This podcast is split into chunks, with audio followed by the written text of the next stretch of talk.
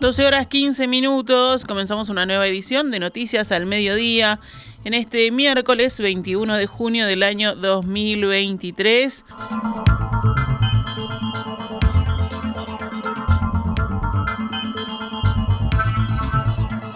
Vamos con la información. El paro convocado por los sindicatos de la educación pública y privada se está llevando a cabo durante todo el día y a nivel nacional. A las 10 de la mañana comenzó una concentración en la explanada de la Universidad de la República, donde marcharon luego por Avenida 18 de Julio y a esta hora se encuentran frente a Torre Ejecutiva aquí en la Plaza Independencia. Los sindicatos de la enseñanza, nucleados en CEU, la coordinadora de sindicatos de la enseñanza del Uruguay, reclaman mayor presupuesto en la próxima rendición de cuentas, la última del periodo que puede adjudicar más recursos. La movilización también es en rechazo a la reforma educativa que lleva adelante el gobierno desde la Administración Nacional de Educación Pública. El presidente del Codicen, Robert Silva, afirmó que en los últimos 15 años se triplicaron los recursos para la educación, pero no ha dado resultados positivos en la materia. Hemos aprendido en los últimos tiempos que meterle plata a la educación no la arregla, dijo esta mañana en declaraciones en Canal 10. Silva comparte que se necesita más que recursos para mejorar la educación del país. Reclamó que sigue en un estado de falta de movimiento y de cambio. Me desespera que sigamos en discursos ortodoxos y cuando se recorren las periferias se nos caen de a miles los estudiantes, afirmó. Agregó también, estoy militando todos los días por cambiar la educación con un conjunto de personas.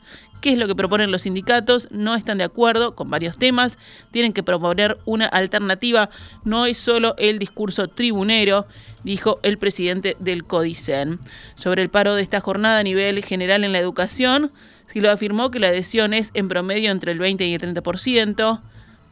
En el interior hay escuelas cerradas porque faltan docentes, dijo, e instó a las familias a buscar otras escuelas cercanas. Seguimos adelante con más información. El Parlamento sancionará hoy el proyecto de ley del Poder Ejecutivo que exonera de IVA la venta de agua embotellada mientras rija la emergencia hídrica. El texto será aprobado primero en el Senado y luego en la Cámara de Diputados, donde la llegada del proyecto generó un cortocircuito político. Los votos necesarios para convocar una sesión extraordinaria se consiguieron gracias al apoyo del Frente Amplio y ante la negativa de Cabildo Abierto. El diputado de ese partido, Álvaro Perrone, alegó que nadie nos comunicó que iba a venir ese proyecto y aseguró que la información que llegó fue a través de la prensa. También que resultaba imposible contar con la firma de varios de sus diputados que estaban en el interior. El legislador de Cabildo Abierto indicó que hubiese preferido tener el proyecto con más tiempo para analizarlo y ver si hay algo para aportar y para mejorar, pero que igualmente se acompañará la iniciativa. Por otra parte, y a través de un decreto, el Poder Ejecutivo eliminó transitoriamente la aplicación del IMESI a la venta de aguas y sodas. Según los comerciantes agrupados en Cambadu, los descuentos podrán comenzar a notarse a partir del próximo lunes o martes, cuando dispongan del nuevo stock. La intendenta de Montevideo, Carolina Cose, dijo estar indignada con el Ministerio de Economía y Finanzas porque esa cartera negó el aval para que el gobierno departamental accediera a un préstamo no reembolsable del Banco Interamericano de Desarrollo destinado a financiar medidas para enfrentar los problemas con el servicio de agua potable en la capital. Hablando en rueda de prensa, Cose señaló ayer que el objetivo era atender las situaciones surgidas por los efectos de la sequía que ha generado en el departamento de Montevideo, principalmente sobre familias en situación de vulnerabilidad socioeconómica.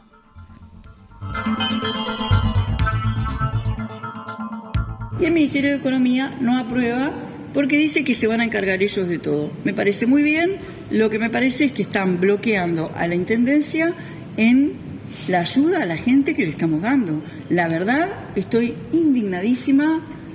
No sé cómo no les da vergüenza, no sé cómo no les da vergüenza decirnos que no, después de todo lo que hemos hecho, de todas las sugerencias de buena fe que hemos hecho, de las cuales varias las han tomado, lo cual me alegra mucho.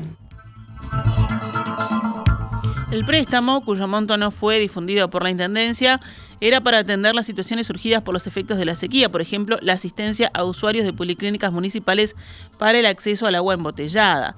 La partida fue aprobada por el BID el 31 de mayo. Pese a que se trata de un crédito no reembolsable, el organismo exigía el aval del Ministerio de Economía para su concreción. Ayer COSE y la secretaria general de la comuna, Olga Otegui, enviaron una carta a la ministra de Economía, Azucena Arbeleche, consultando si la cartera tenía objeciones al otorgamiento del crédito. En la tarde, Arbeleche respondió con otra misiva en la que explica que el Poder Ejecutivo decretó la emergencia hídrica en la zona metropolitana con el propósito de brindar seguridad jurídica y dar agilidad a los procedimientos administrativos necesarios para afrontar la referida situación de excepción. Consecuentemente, dice Arbeleche, el Ministerio de Desarrollo Social y el Ministerio de Salud están coordinando todas las acciones para asistir a la población de la zona metropolitana y especialmente la que se encuentra en condiciones de vulnerabilidad por razones económicas o de salud. Esta mañana, aquí en perspectiva, el edil nacionalista Javier Barrios Bobe argumentó sobre el porqué de la negativa del ministerio y habló sobre la importancia de la coordinación entre los organismos. Cuando uno hace una gestión con el BID, eh, tiene que pedirlo el gobierno central. Eh, por eso lo decimos es que hay que coordinar acciones, porque incluso en la carta del, del propio ministerio está diciendo, nosotros no sabemos cuánto va a durar esta sequía, queremos que lo menos posible. Hay un montón de, acciones que está coordinando el gobierno central, porque las obras de infraestructura que hay que realizar no son en Montevideo, son en Canelones, son en San José, son en otros departamentos. No sabemos cuánto dinero se va a necesitar. Eh, guardemos todas esas esos ofrecimientos de organismos internacionales para, para coordinar a través de una sola entidad o del gobierno nacional todas las ayudas. Porque si uno pide por un lado, pide Montevideo por un lado, pide Canelones por otro, eh, parece una locura y además, donde hay que concentrar los recursos para las obras y para las ayudas a la población, debe ser una sola entidad. Por eso, como ocurrió con la pandemia, se declaró la emergencia, eso dispara una serie de mecanismos legales que permiten compras más rápidas, hacer eh, eh, abatir determinados procedimientos y determinados temas de procedimientos que está centralizando el gobierno nacional. El director ejecutivo de Ceres, Ignacio Munjo, planteó en un evento con empresarios que el problema del dólar atrasado en Uruguay es una situación gravísima y un problema grande hacia adelante. Munjo señaló que la economía uruguaya está atrapada en un fenómeno serio de atraso cambiario y añadió, estamos 26% abajo del promedio histórico en el tipo de cambio real. El director ejecutivo de Ceres dijo que vamos a seguir con un dólar atrasado hasta 2024 y que a fin de ese año estaría 20% por debajo del promedio histórico.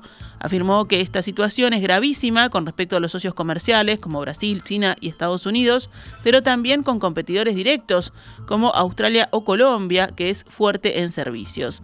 El director ejecutivo de Ceres dijo que para llevar el dólar a 42 pesos con 70, lo que implicaría achicar la mitad del atraso cambiario, el gobierno debería renunciar al objetivo de inflación, de ubicarla entre el 3 y el 6%, y la inflación a fin de año sería 8,7%. Por lo que piensa que la actual situación es muy poco probable que cambie, ya que para eso se necesitaría que el dólar suba más que la inflación.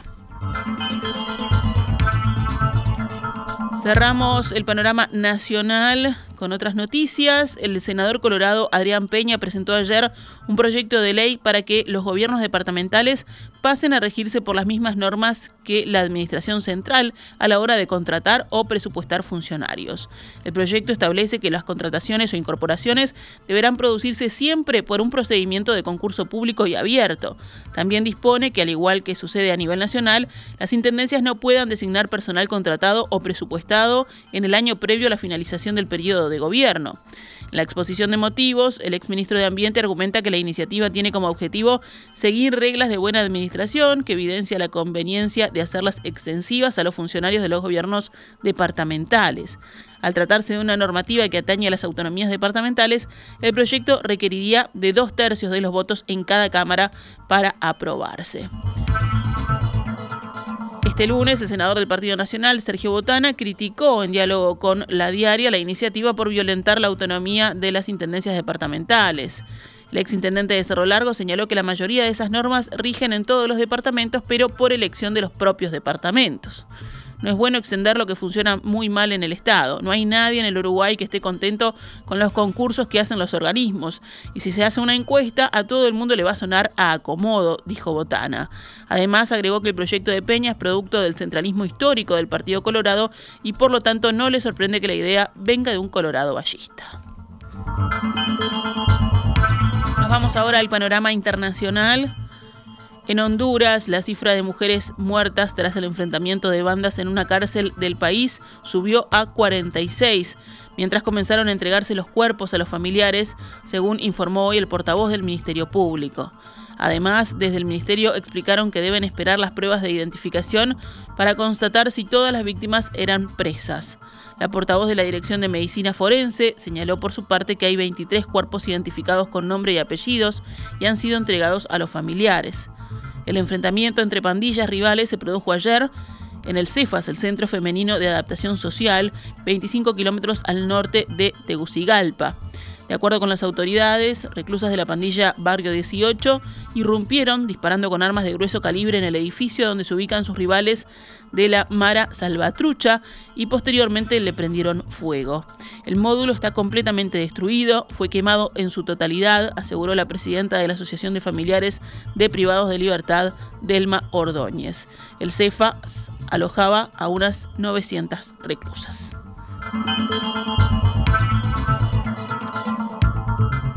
En Brasil, el autor del tiroteo en una escuela del sur del país, en el que fallecieron dos adolescentes esta semana, fue hallado sin vida en su celda, según informaron hoy las autoridades. El joven, un exalumno de 21 años que permanecía detenido desde el ataque, fue encontrado muerto en su celda en la noche de ayer, informó la Secretaría de Seguridad Pública del Estado de Paraná, que está investigando las circunstancias de su muerte. El ataque ocurrió el lunes en un centro educativo de la región metropolitana de Londrina, una ciudad del interior de ese estado. El agresor ingresó a su antigua escuela con el pretexto de buscar su historial escolar y luego abrió fuego, matando en el lugar a un estudiante de 17 años e hiriendo gravemente a otro de 16 que falleció al día siguiente. La motivación del agresor está siendo investigada. Un segundo hombre de 21 años, sospechoso de haber colaborado con la organización del atentado, permanece bajo arresto.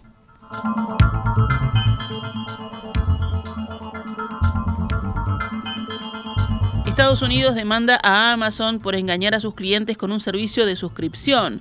La Comisión Federal de Comercio, FTC por sus siglas en inglés, el regulador estadounidense que vela por las leyes de competencia en el país, acaba de formalizar una demanda contra Amazon por inducir ilegalmente a sus usuarios a darse de alta en Prime y luego dificultarles la cancelación de la suscripción.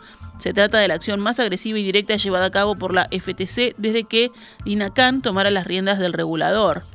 Amazon ha engañado y atrapado a la gente en suscripciones recurrentes sin su consentimiento, no solo frustrando a los usuarios, sino también costándoles cantidades significativas de dinero, aseguró Khan en un comunicado.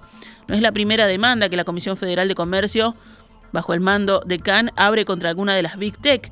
El regulador amplió un litigio contra Meta, Facebook, por considerar que dañó a su competencia al comprar Instagram y WhatsApp.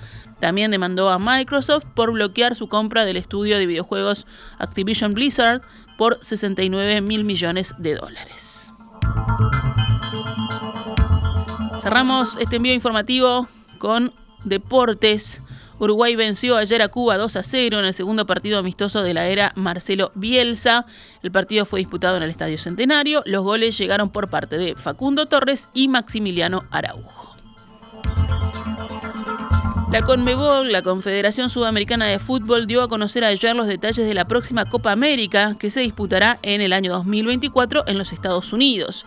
El torneo comenzará el 20 de junio y finalizará el 14 de julio. Además de las 10 selecciones de América del Sur, participarán otros 6 equipos de Norteamérica, Centroamérica y el Caribe.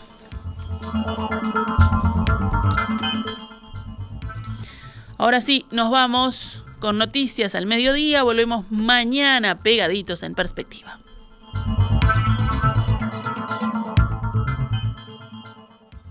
Esta es Radio Mundo 1170 AM. ¡Viva la radio!